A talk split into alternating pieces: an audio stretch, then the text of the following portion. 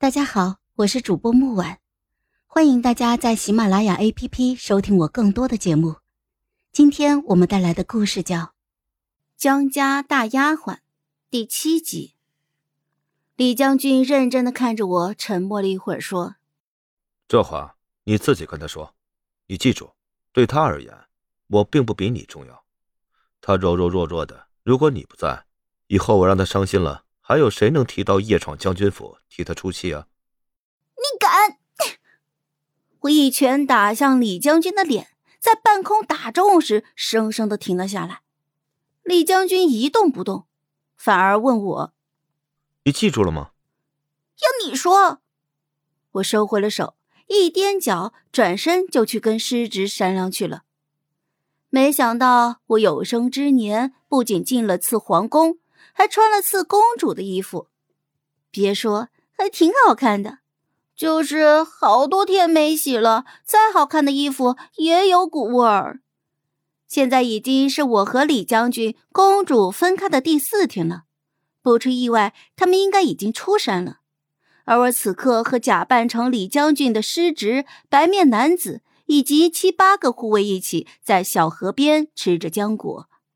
我很想吃鱼。师侄不让，因为不能生火。哎，小主心里苦啊！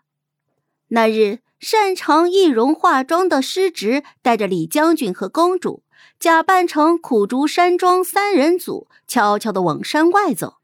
而我则带着剩下的人和敌军来了一个大型捉迷藏，不断的露出痕迹，把他们引开。我没什么大碍。但是亲卫战死了好几个，师侄教我拿走他们身上的一件物品，等到出山托给将军给他们的家人。如果他们还有家人的话，每当这个时候，活着的大胡茬子亲卫们都止不住的掉眼泪。但是下一次被敌军发现的时候，他们还是立刻冲上前挡在我们的前面。他们真的好伟大呀！所以我要让他们活着出去，我做到了。虽然最后我是被扛着进城的，但我还是做到了。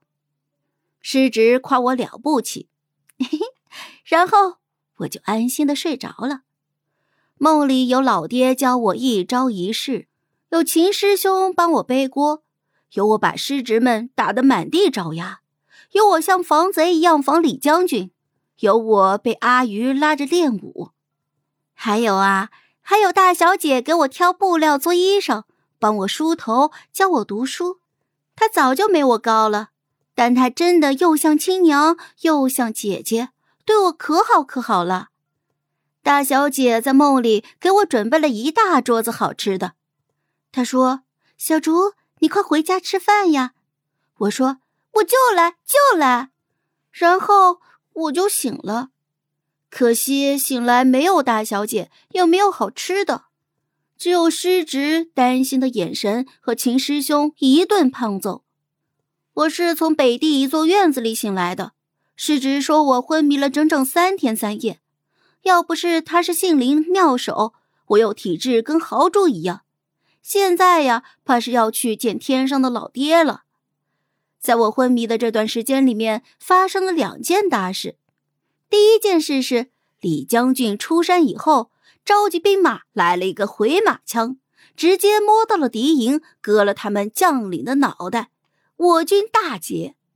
叶兰国派了信使求和，表示愿意奉我们为宗主国。皇帝为此高兴的连开三天宴席。趁着这个功夫，李将军以手臂受了重伤为理由交了兵权。皇帝假惺惺的拒绝了一下，就同意了。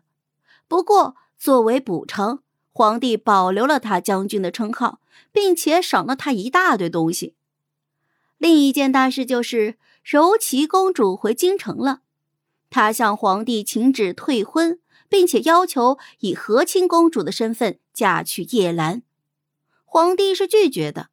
但是柔启公主说，她不想嫁残废，而且她现在以宗主国公主的身份去和亲，就一定是叶兰国未来国君的母亲。这样的话，叶兰国就能够一直俯首称臣了。皇帝非常的心动，很快就答应了他的请求，并且为李将军掬了一把同情的泪。然后皇帝突然想起来，李将军之前可是订过婚的，对方还是李将军的心上人。于是，为了表达他的贤德，皇帝就请太后重新赐婚了李将军和他那个已经贫穷的前未婚妻。至此，皆大欢喜。我听着这弯弯绕绕的一大堆，张大了嘴巴，只觉得比戏文还要精彩。果然，读书人的世界我们不懂呢。不知道为什么，我突然想起了第一次见柔启公主时，她骄傲、稳重、大气的样子，又想起了她换上我的衣服之后，郑重的朝我和留下来的人行礼时的样子。我想，这才像是她会做的事情。她未来一定会过得不错吧？我能下地以后，就马不停蹄的回了京城。就是一见到大小姐，我还是忍不住往后缩了缩。大小姐板着脸，像踩着轻功一样来到了我的面前，抬手就扇了我一巴掌，接着又一把把我抱住，眼泪跟不要钱似的往下淌。我轻轻的环住她，天哪，她怎么瘦的就剩下骨头了？我刚想说话，大小姐就心疼的说：“，小竹，你瘦了，下次你不要再做这样的事情了，知道吗？”